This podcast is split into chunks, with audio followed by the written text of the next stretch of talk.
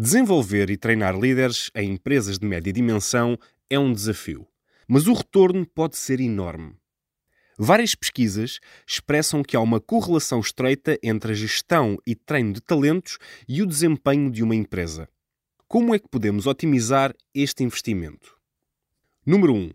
Planear o programa para resolver problemas a curto prazo. O desenvolvimento de liderança é um investimento para o futuro mas também pode resolver problemas a curto prazo ou mesmo urgentes.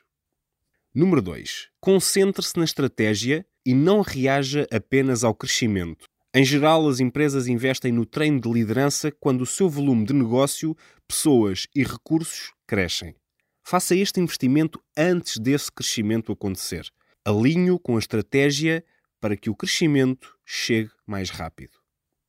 Número 3 treine com base no mundo real, mesmo que seja numa sala de formação. As empresas de média dimensão têm muita dificuldade em retirar as pessoas do terreno para as colocarem em sessões de treino. Traga desafios específicos que a empresa enfrenta, suporte a exploração e desenvolvimento de soluções. Aproveite o treino para incrementar o diálogo entre as lideranças e a direção da empresa.